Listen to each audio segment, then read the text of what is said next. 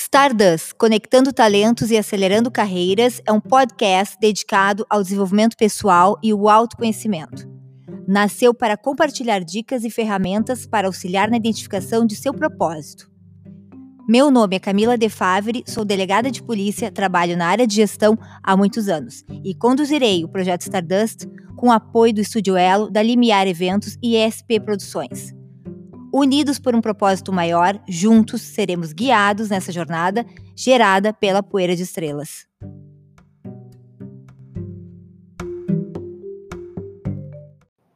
Olá, sejam bem-vindos a mais um episódio do projeto Stardust, conectando talentos e acelerando carreiras. Estamos aqui com uma convidada que não conhecia pessoalmente, mas já super me identifiquei quando come começou a contar o resumo da trajetória profissional. Gisele Soares é promotora de justiça do Ministério Público do Rio Grande do Sul. Atua na promotoria de Canoas. Estava dando uma olhada no teu perfil do Instagram e vi que és uma super viajante. Adorei, amo viajar. Quantos países, quanta experiência. Conta um pouquinho da tua trajetória profissional. Vi, vi que és filha da URGS, fez especialização em Direito Penal em 96 e passou no concurso para promotora de justiça. Nos conta como foi esse caminho. Oi, Camila, tudo bom? Foi um prazer enorme te conhecer, é um prazer estar aqui. Assim, ó, a minha trajetória até o Ministério Público não foi linear, tá? Eu, eu fui parar no Ministério Público depois de um caminho bem diferente dos demais. Eu não fui porque eu tinha o sonho de ser promotora, eu não fui porque eu tinha ai, grande expectativa de carreira pública, nada disso. Eu estudei sempre em colégio público. Eu sou filha de uma professora da URGS e de um militar, então de uma libertária e de um militar, né? Sim. Que o que, que eles queriam? Eles queriam era estudo e acima de tudo estudo.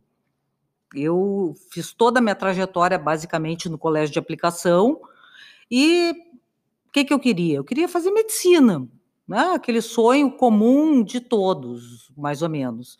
Daí eu estava perdida, não sabia se eu queria medicina, direito, psicologia, veterinária, jornalismo, eu queria de tudo. Fiz o teste vocacional com uma rica psicóloga maravilhosa que eu amava, a Marilene. A Marilene me chamou para dar o teste vocacional e disse: Ai, Gisele, que amor, eu adorei teu teste. Eu, ah, é, eu dou para quê? tu dá para tudo, meu amor. Tu pode fazer o que tu quiser. Oh, que beleza. beleza, né? Perfeito. Daí, uh, o que, que aconteceu? Não sei se tu lembra, acho que tu nem era nascida, foi aquela greve de 84, Já que a URGS uhum. entrou numa greve assim, eu acho que em março, maio, e no meu colégio tinha o quarto ano do segundo grau. Uhum. Eles chegaram para nós e nos liberaram, disseram em maio: olha, vocês fizeram o terceiro ano, vocês estão liberados, porque nós não sabemos quando vão, vamos voltar nós vamos dar o certificado de segundo grau para vocês e vocês estão liberados. Opa! E eu fiquei, né? Eu ia fazer medicina, estava perdida, não sei o que, que vou fazer. O meu namorado da época disse: Ah, e a minha ex-namorada vai fazer direito. Ele fazia uh, engenharia na PUC. Engenharia, ficava do lado da faculdade de direito. Eu disse: Ah, uhum. não, isso não vai dar certo. A ex dele vai fazer direito, eu vou fazer direito também. E foi assim que eu acabei no direito tá? Eu fui e fiz vestibular no meio do ano na PUC. Uhum. Meu pai, como bom milico, me disse: Eu te pago até o final do ano. Tu, na, no final do ano, porque tu tá perdida aí mesmo, tu tá avulso, o teu colégio acabou, tu volta para a URGS. Então, tu trata de preparar faculdade, vestibular, porque tu volta para a URGS, porque eu não te pago nem um dia de PUC além desse meio ano. Uhum. Dureza total. Ai, ai, ai. Dureza total. Eu disse, tá bem, mas então tu me paga PUC esse meio ano. Uhum. Fiz meio ano de direito na PUC. Uh, esse meio ano, ah, gostei, não gostei. Sim, difícil, né? Ah, gostei da turma que eu uhum. fiz, né? Gostei dos colegas, gostei das festas, gostei muito. Tinha 17 anos, adorei aquela outra história. E a PUC é aquela coisa de colégio, uhum. né? Tem uhum. recreio de manhã, né? Era maravilha. Eu adorei aquela farra toda de turma e coisa e tal, mas do direito que é bom, gostei mais ou menos. Eu gostei de estar na faculdade, não gostei do direito. Sim. Mas chegou o final do ano, a coisa começou a apertar. Eu não tinha estudado lufas, né? Ai, ai, ai. e tinha que fazer vestibular e meu pai me avisou, olha, tu faz porque tu quiser, tu decide, mas eu não vou te pagar mais um dia de PUC. Eu disse, pá, direito é barbada. Medicina eu não vou passar, porque eu não estudei mais nada, de maio até dezembro. Disse, vou fazer para direito. Sim. Fiz para direito na URGS e passei. Olha só. Fui fazer direito assim. Eu não queria saber de direito, não queria saber de nada, na verdade, eu era uma perdida, Uhum. tá? Eu não tinha Tinha experiência, né? Nenhuma, eu era uma guria. Eu Sim. queria saber de viajar, eu queria saber de conhecer o mundo, esse era meu sonho. Eu queria embarcar num navio e, sabe, sumir. Se fosse hoje, eu imagino, assim, com internet, Imagina, é. com esses ah, que tu preenche, vai ser fotógrafo de navio, que tu vai, Uhum. sabe, com esses intercâmbios de aham, coisa. tem diversas- Paralelo a isso, na época, eu me inscrevi em tudo que é tua coisa que tu pode imaginar. Companheiros da América, a ESEC, tudo que tinha que falava que tu podia Cruz fazer um Vermelha. intercâmbio Uhum, fora, eu aham. eu estava inscrita. Aham. Então eu ia no churrasco dos velhos, eu ia, eu eh, tudo que tu puder imaginar de coisa assim, de Rotary, Uhum. de não sei o que, tava eu metida. Eu super guria lá, metida no churrasco e coisa, para ver se descolava uma boquinha que me mandassem para fora. Meu pai e minha mãe diziam: quer viajar? Viaja, mas tu vai viajar com o teu dinheiro. Uhum. Naquela época, nós estamos falando de 30 e alguns anos atrás, viajar para fora do país era caríssimo. Era muito difícil. é. Era super caro, era uma fortuna. Era. Não tinha internet, não Poucos tinha voos, não tinha absolutamente nada. Então, como é que eu viajava naquela época? Eu viajava de correio aéreo nacional para dentro do país. Meu pai era oficial da aeronáutica, então ele me Ah, conseguia voos de Hércules, de Bandeirante, de né? e eu ia com meu namorado, nós ia para o Nordeste, nós ia para a Bahia, nós ia para o Rio de Janeiro, ficava em albergue, albergue da juventude, eu tinha carteirinha do albergue da Sim, sim, juventude. eu também te- tive. Já tem. então tá, então tu sabe bem. Dormia em rede, andava de mochila, pegava carona, conhecia o Nordeste inteiro assim, tá? Mas para fora, meu pai te vira. Sim. Para É fora eu não consigo. né? Para fora eu não consigo voo. Dentro do Brasil eu te consigo voo. Para fora tu te vira. E a mesmo aqui dentro para viajar ele nunca me deu um pila. Te vira. Tu trabalha, tu te vira. Bom, fui acabar no direito. O que, que eu fazia no direito? Passei para de manhã. Daí, como eu passei muito bem na URGS, logo em seguida eu disse: hum, de manhã vai ser um saco. Porque eu era um ET dentro daquela turma de patricinha, né? Aham. Porque na URGS estão os riquinhos, Uhum. né? O povo mais a, a, a com estrelinha tá na URGS, ao menos na minha época. Aham. né? Então, aquele povo que ia para Gramado, que tinha casa em Gramado, que não sei mais o que, que não sei mais o que, e eu. Eu não tinha nada a ver com eles, eu comecei a odiar aquilo. Não tinha recreio, era tudo umas coisas assim, eles eram todos colunáveis. ele- eu achei aquilo horrível. Então, eu saía do, do- da faculdade do Direito e ia para aplicação. Saía da faculdade de Direito e ia para aplicação. Não cortei o vínculo com o meu colégio Aham. e comecei a odiar a faculdade. Daí eu resolvi passar para de noite. Daí eu passei para de noite e caí na gandaia. Ai, tô, tô, tô, tô me vendo aqui na tua história. Pois é. Daí eu passei para de noite, caí na gandaia. Daí que eu não aparecia mais na faculdade. Daí, assim, eu fazia feira, eu ia- fazia aquelas feiras de, de recepcionista, eu fazia ah, recepcionista do Cremers, não sei o quê, eu sempre fui alta, grande, vistosa. Então, eu fazia tudo quanto é feira, tudo quanto é coisa. Eu andava de moto, então eu tinha uma mochila que tinha sapato alto, vestido de festa, bolsa de maquiagem, não sei mais o que, não sei mais o que. Eu saía, eu fazia estágio, fazia feira, ia para a faculdade, e depois da faculdade eu fechava. Eu chegava em casa só para dormir e saía no outro dia cedo. E assim eu virava meus dias. Tempo para estudar, levar código para a faculdade, isso nem existia. Código nem tinha. Eu fiz a faculdade, Camila, para dar um diploma para o meu pai e para a minha mãe. Porque meu pai e a minha mãe faziam questão absoluta do diploma. Por quê? Porque na época eu tinha um namorado que era filho de um alemão com uma austríaca. E o que, que nós pensávamos? Bom, nós vamos casar, nós vamos botar nossa, nossa mochila nas costas, vamos entregar os di- nossos diplomas para os nossos pais, Aham. ele engenheiro, eu advogada, e nós vamos para a Alemanha. Não, nós casamos, eu tenho cidadania alemã, tu também, nós vamos para a Alemanha. Ele ainda tinha, o, ele fez vestibular na URGS e a URGS tinha um, correlação, o curso hum. da, de engenharia mecânica da URGS ah, tinha sim, correlação podia. com o curso de engenharia uhum. mecânica na Alemanha. Ele faria meio ano na Alemanha e teria diploma lá. Eu não teria nada. Eu iria como fotógrafo porque nessa época, segundo ano, primeiro ano, segundo ano de uh, direito, eu abri uma produtora de vídeo, vídeo e foto. Olha só. Tá? E daí eu tinha, vou aprender a fotografar, eu vou ser fotógrafa. É o que eu curto, é o que eu gosto. Eu vou fazer vídeo, vou fazer foto.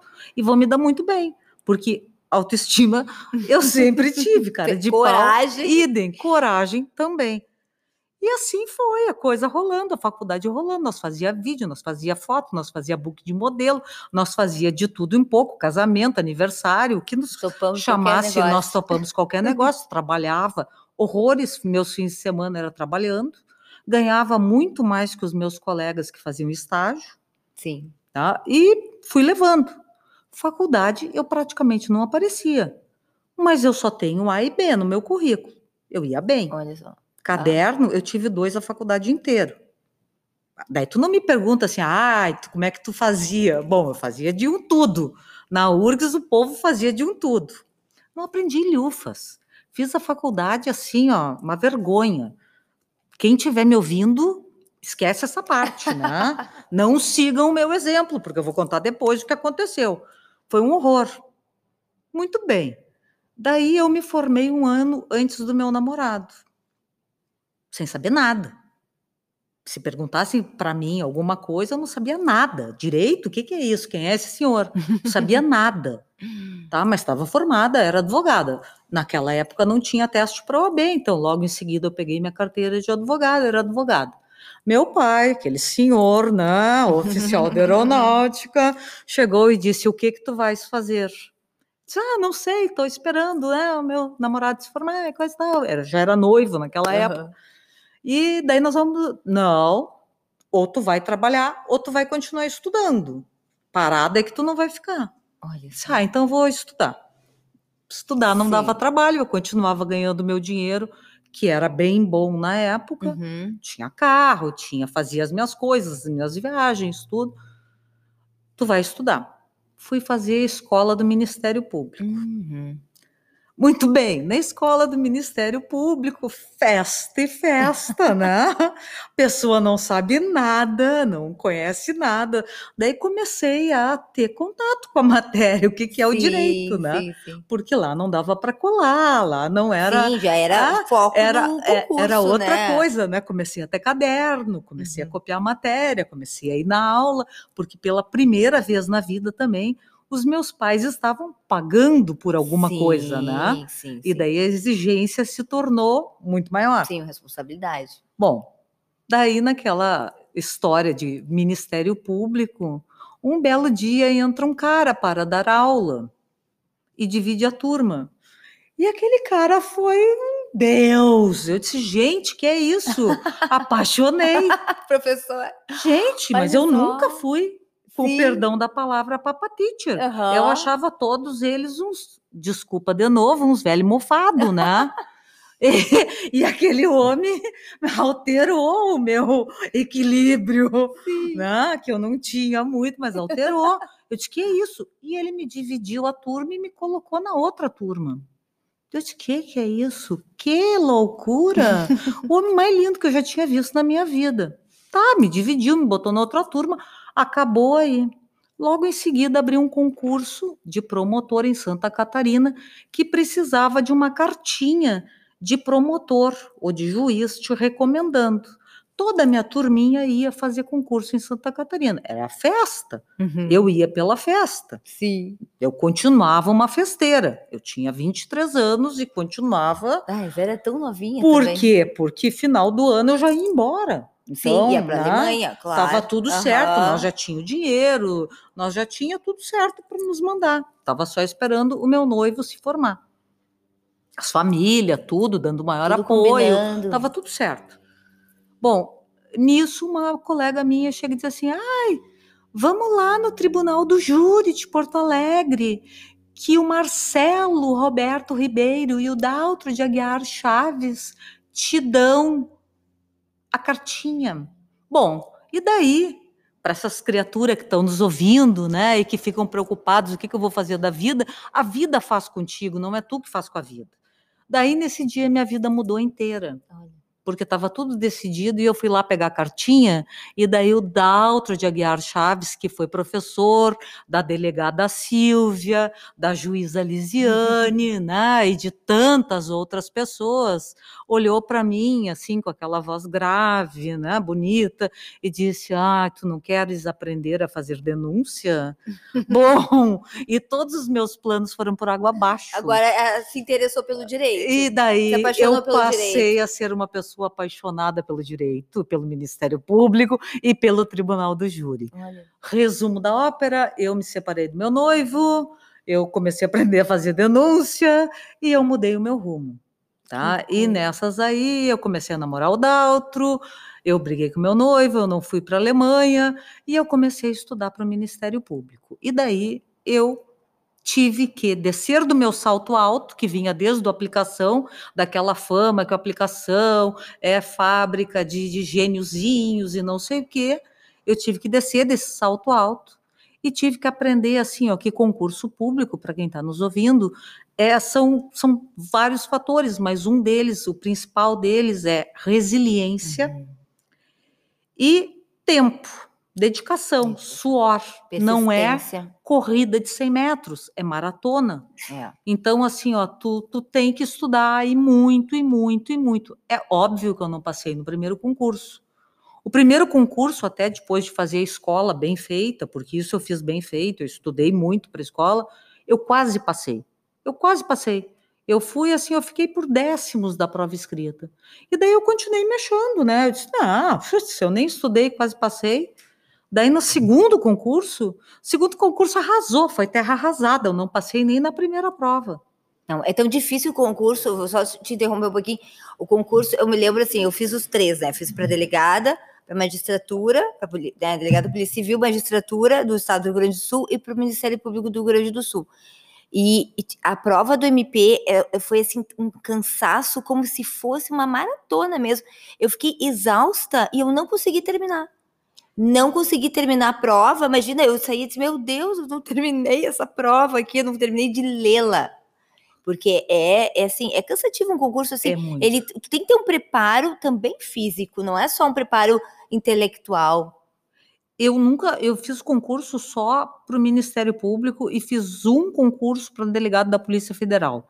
No delegado da Polícia Federal, eu passei bem, foi em 93, eu passei bem, e assim, é uma mágoa que eu guardo da Polícia Federal, e daí ouvindo a delegada Silvia, né, e, e eu, eu acho que nós somos egressas da época do machismo, do super, ultra, top machismo. Eu e as outras quatro meninas que eram casadas, eu já era casada na época, nós rodamos na prova física. Eu rodei, eu entrei com mandado de segurança, eu não levei a liminar, eu não levei adiante, eu rodei numa prova de 100 metros, uh, por uh, 0,8 décimos de segundo com cronômetro manual. Meu Deus. Não existe isso. Não, não. Tá? E todas as outras que eram casadas também foram desligadas na prova física. E eu estava muito bem treinada, sabe? Eu subia em corda, eu pulava, eu andava, eu fazia de tudo, porque eu, eu tinha me preparado por meio ano. Então eu estava com notão e eu não consegui. E eu ainda levei uma cantada na saída ah. da prova física. Então eu peguei um, um, Nojo, um enjoo, sabe, uhum. daquilo, daquele machismo sim. todo, daquela coisa que, que tu toda. enfrentar, né? né? Que daí, logo em seguida, eu passei no MP e foi a melhor coisa que me aconteceu.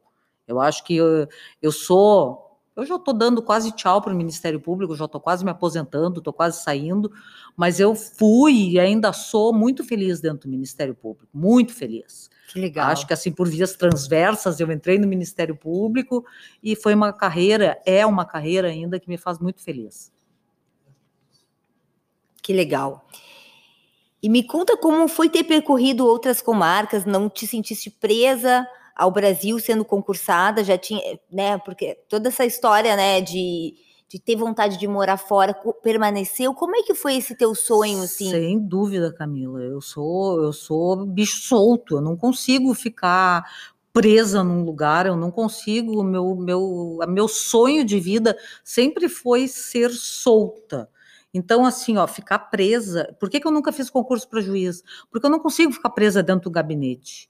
Eu não consigo ficar presa na frente de um computador, sabe, fazendo pareceres. Eu gosto de gente, eu gosto de audiência, eu gosto do tribunal de júri, eu gosto de ter contato, eu gosto de conversar com as pessoas, eu gosto do contato, eu gosto que tu conte a tua história, eu gosto de ouvir as histórias, eu gosto de ajudar, eu gosto de sair, eu gosto de ver, eu gosto. E isso é, é uma coisa que o Ministério Público te dá. Se tu uhum. tens essa vontade, tu tens tu essa oportunidade. É. Eu sou uma pessoa assim que às vezes eu perco, sei lá, uma tarde inteira ouvindo casos, tentando ajudar. Não conta para relatório isso, mas conta para minha felicidade. Né? Conta quando eu estava no tribunal do júri, eu acho que eu fazia atendimentos assim que me davam uma felicidade incrível, porque eu fazia acompanhamento das famílias das vítimas, que elas vinham praticamente todo mês saber o que estava acontecendo, como é que era, como é que não sei o que, o que, que ia acontecer. E isso me dá uma felicidade, me dá uma tranquilidade de estar tá fazendo o meu trabalho, muito além de estar tá ali sentada no computador fazendo um parecer cheio de citações, ou estar tá fazendo um trabalho maravilhoso, sabe? Não é o meu perfil. Eu gosto de dar atendimento às pessoas, para as pessoas. Uhum. É isso que me faz feliz. Agora, na família, que eu estou na, na família, eu trabalhei assim 20 anos no crime, que é o que eu gosto uhum. realmente, e principalmente no tribunal do júri, que é a minha grande paixão. Uh, o que que, que que é interessante? É tu conversar com as pessoas, é tu ajudar as pessoas. Às vezes as pessoas têm tanta dificuldade de serem ouvidas. A gente representa tanto para elas, né? Conversar às vezes com delegado, com promotor, com juiz. Poxa, é o auge, é, é o, o ar, sabe? É o topo do Sim. mundo. Né? Ser recebida, entrar na sala, entrar no gabinete, sentar. Às vezes a pessoa só quer isso, né? Só isso. Ela só quer um atendimento. Exato. E é que nem médico também. Outro dia eu estava conversando também com, com, alguns amigos assim. Uh, e hoje nós fomos, eu levei meu filho no, pediatra, na pediatra otorrino, e ela passou assim a manhã toda conversando com a gente, sabe? Assim, tão dedicada, tão querida, sabe? Mais para me atender do que atender ele, porque ela tinha que me acalmar porque eu tava achando que ele tava com Covid, que ele tava com, que tava com asma, que ele tava com rinite. Na verdade, ele só teve uma gripe. Então, assim, a, e eu achei tão bonito, assim, a dedicação dela. E, e é isso que, que faz a diferença, Mas né, é na vida das pessoas. É acolhimento que muda tudo, né? Exatamente. E eu acho que essas pessoas, assim, elas já são vítimas de uma coisa que agrediu-as tremendamente, né? Um crime um crime é uma coisa que destrói, é, é uma coisa monstruosa, ainda mais um crime contra a vida, que é o que, é o que a gente que é lida no júri, né? né? Que é o é, ápice. É. Né? Então, assim, é toda uma família que é destruída. Né? Daí, daqui a pouco, tem o processo, que é uma coisa nova, diferente, confusa, elas não entendem Sim. nada, com personagens que são totalmente diferentes, que ela não sabe quem é quem, quem é aquela mulher que está sentada ali, quem é aquela outra que está sentada ali, o que que falam, o que que, né? Ela não Sim. sabe nada, elas são personagens que ela não e entende. E o medo impera, né? Quando a gente o não medo, tem conhecimento. Exato. Quando ela, ela ouve, olha, vai acontecer isso, isso, essa pessoa vai falar, depois aquela, fica calmo, eu estou aqui para né, te dar um apoio, eu sou a pessoa que vai procurar condenar aquele que matou, né? Ela relaxa, ela se sente acolhida. Então, assim, o que eu tive no, no Ministério Público e no Tribunal do Júri, principalmente, em termos de reconhecimento das partes, das pessoas envolvidas, nossa, isso aí é reconhecimento muito maior e muito melhor do que qualquer medalha, do que qualquer honraria. Que legal. Porque é um reconhecimento do, do ser humano, sabe? Sim. Aquele cartãozinho que às vezes tu recebe de gente humilde, uhum. sabe? Uma florzinha que às vezes tu recebe, ou até ir no meu gabinete lá e agradecer e te abraçar. Sim. Nossa, que legal. É muito que legal. bacana. Ai, que bom, que muito bacana mesmo. Mas nosso tempo está finalizando, então queria te agradecer a presença, Gisele, muito obrigada. Um prazer enorme conversar. Ah, olha, foi bem bacana mesmo nosso encontro. E então, falar que o podcast Sardança aconteceu né, através desse desafio. Foi um desafio inovador, ele foi criado para pessoas que estão buscando o seu propósito de vida, para pessoas que se conectam com hoje, com agora, que procuram respostas no autoconhecimento. E vamos fechando por aqui com ensinamentos de Diana Ross. Você sabe que você precisa de mentores na vida, mas no final o que você realmente necessita é acreditar em si mesmo. Tchau, gente. Até a próxima. Muito obrigada.